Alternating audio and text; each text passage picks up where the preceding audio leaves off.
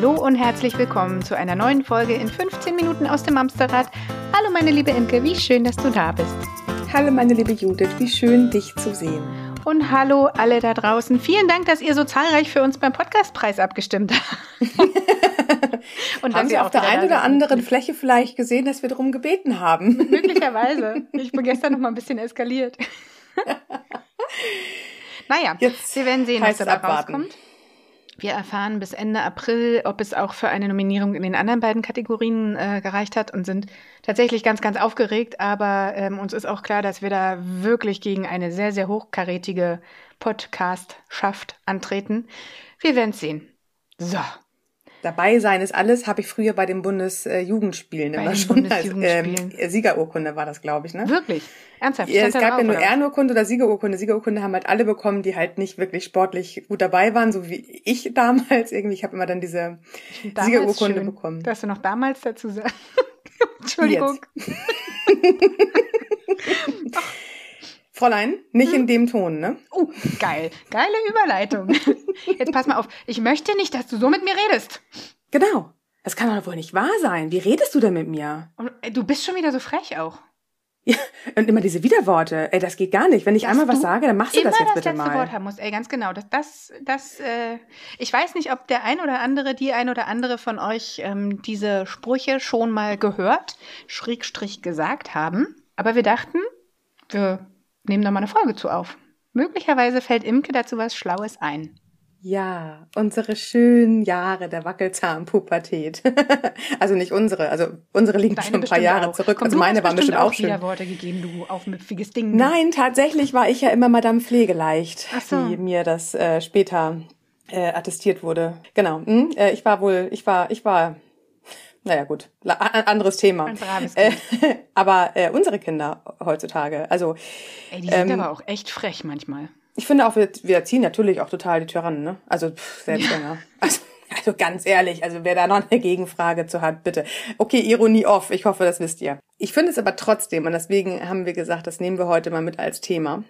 Dieser Zustand, man streitet sich mit einem dreijährigen Kind, ist irgendwann schnell abgelenkt. Ne, also man streitet sich mit einem dreijährigen Kind einfach. Streitet man sich da eigentlich? Nee, eigentlich streitet man sich gar nicht mal. Man ist ein bisschen am Hadern mit diesem Nein und mit diesen Wutausbrüchen, aber wenn das Kind dann irgendwie in die Grundschulzeit kommt und dann auf einmal nicht mehr einfach das macht, was ich gesagt habe, sondern auch noch mit mir diskutiert, also auch noch, also wirklich piekst und richtig und wirklich Widerworte gibt, die auch treffen. Ne?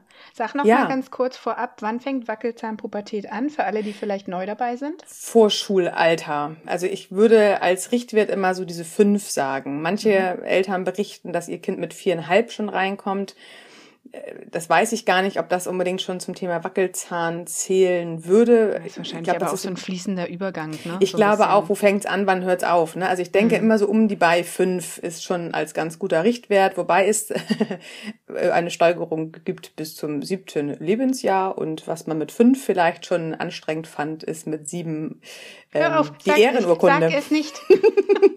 es möchte an dieser Stelle noch niemand hören, der ein fünfjähriges Kind hat. Es wird alles ah. gut. Aber alle, die jetzt ein neunjähriges Kind haben, wissen, oh yeah. ja. Ja, absolut.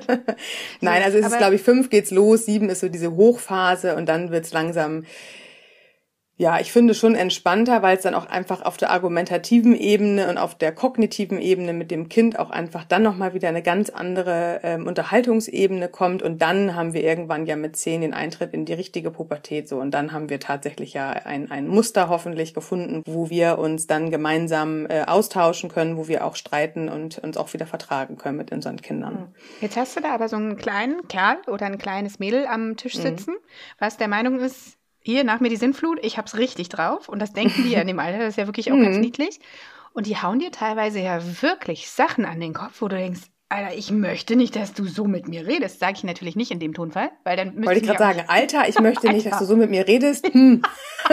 du weißt den Apfel und so, der vom hm, ja, Birnbaum springt, ne? Ja, womit wir wieder beim Thema sind, Scheiße darf bei uns gesagt werden, ne? Das äh, ist ja. tatsächlich so. Ja. Auch von allen Beteiligten. Gut. Also, nee, wie man das auch immer adressiert, aber es ist ja schon so, dass die teilweise dann Sachen sagen zu dir, die tun richtig weh. Also man mhm. fühlt sich ja ganz schnell provoziert, ne?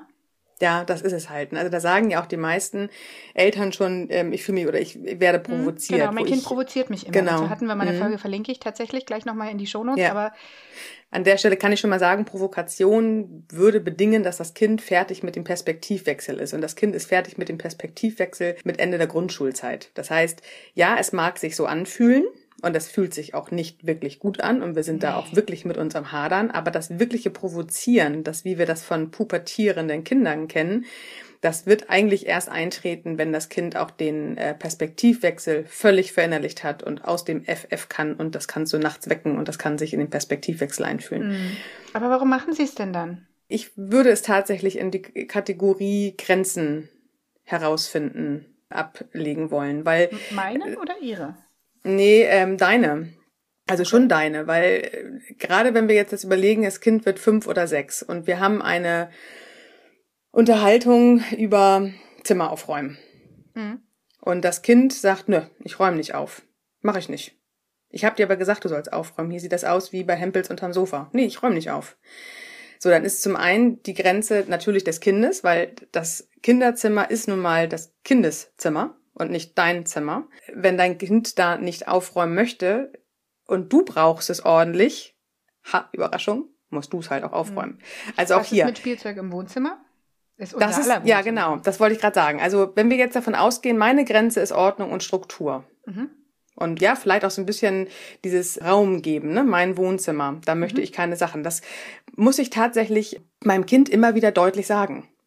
Und auch wenn ich mich, da hatten wir gerade die Folge zu, wie oft muss ich das ja noch sagen, bis du mich endlich verstehst, auch da passt das wieder.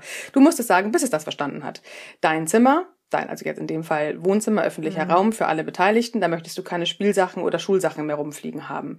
Und du bittest dein Kind, es wegzuräumen. Dann bitte es nicht mal und mal machst es selber, sondern bleib dabei, dein Kind dazu aufzufordern, dass das hier der gemeinsame Raum ist und dass du möchtest, dass er bitte seine Sachen oder sie seine Sachen hier wegräumt. Was dann in eigenem Kinderzimmer ist, das ist dann ja tatsächlich die Grenze auch des Kindes. Wenn es noch nicht in Ordnung und Struktur ist, und es mag dieses äh, Chaos, dann liegt es an dir. Wenn es dich aber nervt, dass du dort aufräumst. Das geht übrigens PS noch ungefähr während der Grundschulzeit. Ab dann spätestens die weiterführende Schule hilft dann nur noch die Lebensmittel, die anfangen können zu sprechen, rausholen zu lassen und der Rest ist tatsächlich Sache des Kindes. Die Kinder müssen ja ihre eigene Persönlichkeit da drinne finden. Ne? Also vielleicht hast du ein Kind, das mit Ordnung und Struktur überhaupt nichts anfangen kann, auch wenn es nachher 15 oder 25 ist.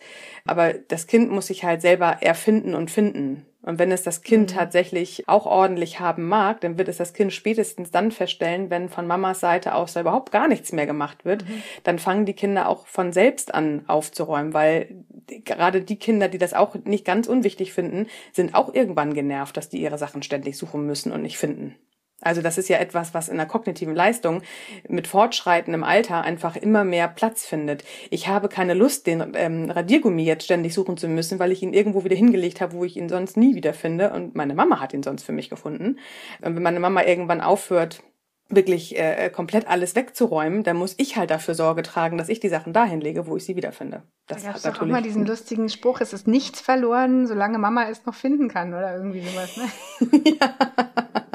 ähm, ja. Da gibt's tatsächlich noch einen anderen schönen Spruch, den ich an der Stelle auch immer wieder gerne zitiere. Die Kinder finden nicht ihr Spielzeug im Kinderzimmer, aber die Zwiebel im Essen, die finden ja, sie. Das stimmt, das stimmt. Aber sag doch mal, das, das war ist nachvollziehbar so, aber das, ich finde es immer noch ein Unterschied zu sagen, nö, mache ich nicht, als wenn ähm, zum Beispiel das Kind sagt, nee, mach du doch. Weißt du, also mhm. wo, Sachen, wo, wenn dein Mann oder eine Freundin das, weißt du, wenn ich mich vor dich hinstelle und sage, mach doch selber, dann sagst du, also dann. Dann sage ich, Alte, leg dich gehackt. Genau. Kannst du ja jetzt schlecht zu deinem fünf- oder sechs- oder siebenjährigen Kind sagen. Nein, genau. Ähm, der Ton macht der Ton macht die Musik, das geht natürlich auch von unserer Seite. Ne? Also wenn wir wollen, dass wir höflich miteinander sprechen, dann ist es tatsächlich ja auch generell ein Umgangston, den wir zu Hause haben. Wenn dein Kind anfängt, dich zu beschimpfen in der Form, dann kannst du immer wieder, und das werden sie zwangsläufig, weil auch in der Grundschule herrscht einfach ein anderer Ton. Aber da muss man auch nicht das über sich ergehen lassen und wir uns in der Opferposition wiederfinden. Wenn dir der Ton von deinem Kind nicht gefällt, dann sag auch durchaus, ich möchte nicht, dass du in diesem Ton mit mir sprichst. Wir können hier freundlich miteinander reden. Und das ist genau der Unterschied. Wenn du deinem Kind sagst, was es nicht tun soll, sag deinem Kind, was es denn dann tun soll. Mhm. Hier wieder gegen ein Nein, ein Ja. Ich möchte nicht, dass du so mit mir sprichst. Ich möchte, dass wir höflich miteinander reden. Ja. Dann weiß dein Kind zumindest, was du wolltest und nicht nur, was du nicht wolltest. Das ja. hilft immer wieder in diese ähm, Handlungsenergie zu finden. Aber man darf sich auch beobachten, wie man denn tatsächlich zu Hause spricht. Du hast es vorhin schon gesagt, bei euch zu Hause darf man Scheiße sagen, bei uns ja. übrigens auch. Wenn ich tatsächlich mal fluche oder auch wenn ich jemand bin, die nicht immer durch die Blume spricht, sondern auch mal ein bisschen flapsig im Unterton ist, mhm. dann wird mein Kind höchstwahrscheinlich auch mal flapsig sein. Das Problem ist an der Geschichte, dass wir uns ganz oft von unseren Kindern provoziert fühlen, weil wir das auf der Erwachsenenebene interpretieren. Wenn mein Kind sagt, Arschloch, halt doch dein Maul, böse Worte, habe ich aber schon mal gehört, dass irgendwelche Kinder das tatsächlich ja. sagen sollen, mhm. dann kannst du erstmal ganz klar kriegen, hey, stopp, so sprechen wir hier nicht mit uns. Ich mhm. möchte, dass wir höflich miteinander reden. Aber auch hier wieder Bedürfnispyramide. Guck Sag mal bitte, ganz nach oben. Arschloch, sei bitte leise. Entschuldigung. Immer noch freundlich sagen. Genau. Ja. Nein, aber schaut, was ist dahinter, ne? Also dieses Schimpfen, dieses Motzen, dieses auch Schimpfwörter oder sich komplett verweigern, das spricht ja nur für sich, das ist ja nur das Verhalten, was wir wahrnehmen. Darunter ist ja höchstwahrscheinlich ein ganz anderes Gefühl und auch ein ganz anderes Bedürfnis. Das heißt, wenn dein Kind dich rausschmeißt mit einem Vokabular, wo du denkst, hey, vom Jahr hast du das nicht, ist auch egal von wem, irgendwo ist das tatsächlich einfach nur ein Abgrenzen. Ich möchte mich hier gerade abgrenzen und Mama, du gehst gerade über meine Grenze hinweg. Mhm. Jetzt, wenn wir jetzt beim Zimmer aufräumen sind zum Beispiel. Also wenn euer Kind so spricht, abgesehen davon, dass es natürlich sich ähm, erstmal mit diesen ganzen Worten, wir hatten dazu auch schon mal ja, Oktober 2019, glaube ich, ne? Vollpfosten-Folge, ähm, ne? Vollpfosten, genau. Also erstmal darf man fragen, ob das Kind weiß, was es da sagt. Ne, auch gerade die Fünfjährigen, die schon mit wüsten Schimpfwörtern um die Ecke kommen, da darf man auch mal echt die kecke Gegenfrage stellen. Herzelein, weißt du auch nicht, was das heißt? Und dann wirst du schon recht schnell feststellen, dass das Kind eventuell noch gar nicht den Inhalt des Wortes ergriffen hat. Und das ist der Unterschied zum sieben, acht oder neun oder zehnjährigen. Die wissen dann schon sehr wohl, wenn die sagen Arschloch, dann wissen sie halt im Zweifel schon ganz genau, was sie damit ausdrücken mhm. wollten. Das ist auf einem anderen Kaliber. Da brauchst du nicht mehr hinterfragen, weißt du, was Arschloch heißt, weil ein mhm. achtjähriges Kind wird es wissen. Ähm, ein fünfjähriges ja, unterstelle ich mal tatsächlich, dass es das Wort erstmal an sich spannend findet und die Reaktion der Mutter, und das muss es tatsächlich, oder des Vaters, muss es erstmal rausfinden. Aber was ich meine nochmal, ist dieses sich provoziert fühlen von den Schimpfwörtern eines Kindes. Wir Erwachsenen gehen oft an die Decke, weil wir auch in dem Moment in unserer Pyramide festhängen. Da kommt halt ganz viel zusammen. Zum einen fühlen wir uns auch ein Stück weit getriggert, weil so, wenn jemand so mit einem spricht, fühlen wir uns ja auch nicht wohl. In dem Fall redet aber unser Kind mit uns darüber und nicht unsere Partnerin oder unser Partner. Das heißt, auf der Erwachsenenebene brauchen wir hier gar nicht miteinander sprechen, weil das Kind ist da halt noch überhaupt gar nicht. Das heißt, wenn du den Ton nicht mochtest, darfst du das ganz klar sagen. Aber es liegt halt auch ein Stück weit wieder in unserer Verantwortung zu gucken, warum unser Kind denn jetzt hier mhm. gerade so abgedreht ist. Vielleicht war der Tag auch hier, auch ne, fünf, sechs, sieben, acht, neunjährige, auch deren Tag kann mal zu lang sein. Auch hier kann die Erwartungshaltung von außen zu viel sein. Auch hier kann es passieren, dass das Kind wieder viel zu viel kooperieren musste und viel zu wenig mal an sich denken durfte. Und sich wirklich gut abzugrenzen, ohne dass jemand vom Kopf geschlagen wird, fällt uns Erwachsenen ja sogar oft extrem schwer. Ne? Also total, total. Und ich finde, was auch noch dazu kommt, also hast es gerade schon äh, anklingen lassen, ist halt, wie wir in dem Moment einfach uns gerade fühlen. Also es ist ja auch so, dass man vielleicht an einem Tag mal im äh, Spaß sagt, ach, jetzt halt aber mal die Klappe und alle lachen drüber. Und am nächsten Tag ähm, sagt das Kind es zu dir und du bist aber gerade wirklich mhm. müde und nimmst es ganz anders auf, als wenn du am Tag vorher noch drüber scherzen konntest. Und Sachen, die im, im Scherz gesagt werden, wenn, also mit dem, du hast irgendwann mal gesagt, woher soll das Kind denn wissen, dass es einen Tag ernst ist und den anderen Tag nicht? Ja, so, genau. Weißt du? Genau. Und mhm. was es manchmal sagt und alle finden es witzig, weil es ja mhm. süß, wenn so ein kleiner so einen lustigen Spruch raus hat, mhm. ist am nächsten Tag, wenn du halt wirklich erschöpft bist, greift es dich echt an und du fühlst dich wirklich irgendwie ja, provoziert. Halt immer wieder ja. dieses provoziert. Ne? Das können die ja, wahrscheinlich können die diese Feinheiten und diese Ironie, die manchmal ja dabei ist, die können die ja noch gar nicht deuten. Noch oder? gar nicht. Nee, noch gar nicht. Und diese Ausnahmeregelung, ich erinnere gerade, welche Situation du meinst, da waren wir beide nämlich zum Buchschreiben in Travemünde und da haben wir einen Vater mit seinem Kind gesehen. Da hat äh, das Kind äh, seinen Vater abschießen dürfen mit irgendwelchen Bällen. Ja, genau. Und der genau. Papa mhm. hat gelacht und fand das total lustig und hat sich gefreut. Und da habe ich noch zu dir gesagt, ja, heute findet er es lustig, morgen ist er genervt und schnauzt das Kind an, ähm, weil es Bällen nach ihm nach wirft. Ihm wirft. Genau. Weil genau, vielleicht sich gerade mit einem anderen äh, Freund oder irgendwas unterhalten, also der Vater sich dann unterhalten ja. will und dann stört es halt in dem Moment so. Genau. Ja, der Mann ist gut drauf, man hat Wochenendfeeling, man hat Ferienfeeling, whatever. Das kennen wir alle. Also ich finde wirklich, das kann man sich so ein bisschen als Faustregel immer wieder äh, vor Augen führen. Die Kinder sind in Ausnahmen noch nicht affin. Das, das kommt irgendwann, je älter sie werden und auch wenn sie verstanden haben, dass es Ausnahmen gibt. Aber Ausnahmen in eigener eigenen Grenze, die sollte es tatsächlich am besten nicht geben. Das heißt, wenn ich das heute okay finde, dass du mich Volltrottel nennst und am nächsten Tag äh, fühle ich mich davon persönlich angegriffen, dann weiß das Kind einfach schlichtweg nicht, wann ist welcher wie Tag. Mhm. Also darf ich es heute sagen oder darf ich es nicht sagen? Das heißt, wenn es wichtig ist, dann muss es immer gesagt werden. Das heißt, ich möchte nicht, dass wir so miteinander reden. Das, das mag ich einfach nicht. Das tut mir weh oder das äh, fühlt sich nicht gut an oder ähm, du kannst du kannst mit mir schimpfen, wir können darüber diskutieren, aber bitte immer noch im äh, netten Ton. Mhm. Wenn ich aber selber, wie du es gerade sagtest, zu meinem Kind auch mal sag, halt die Klappe, ja, dann wird das Kind es im Zweifel ja, auch mal irgendwann genauso wundern, nachsprechen. nachgeplappert wird, ne? Genau. Was ich halt total schwer finde, ist, sich in dem Moment, wo es passiert, wo man sich getriggert fühlt, selbst da rauszuholen und zu erkennen, dass mhm. das so eine schwierige Situation, also weißt du, dass die, dass das ja. gar nicht so gemeint ist von dem Kind und dass du es vielleicht genau. an anderer Stelle auch mal gesagt hast und die Pyramide sich in den Kopf zu werfen, an dieser Stelle den Sprung zu schaffen, zu reflektieren, okay, was passiert denn hier gerade und warum fühle ich mich jetzt angegriffen und ey, ich bin müde und es ist okay, dass ich mich angegriffen fühle, das Kind meint es nicht so.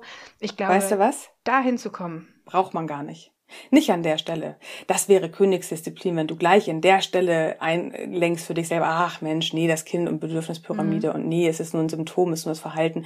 Nee, m -m, das äh, ja, kann man vielleicht mal irgendwann, aber da muss man schon wirklich sehr, sehr mhm. guter Dinge mit sich selbst sein. Nein.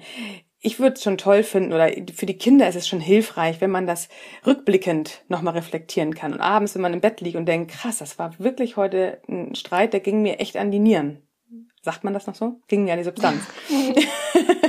ähm, der, der, der hat mich echt äh, ähm, heute nachhaltig echt beschäftigt. Ja. Dann kann ich noch rückblickend sagen, okay, was war denn da wohl? Ja, krass, ich habe mich mega angegriffen gefühlt, wenn mein Kind mich so beschimpft.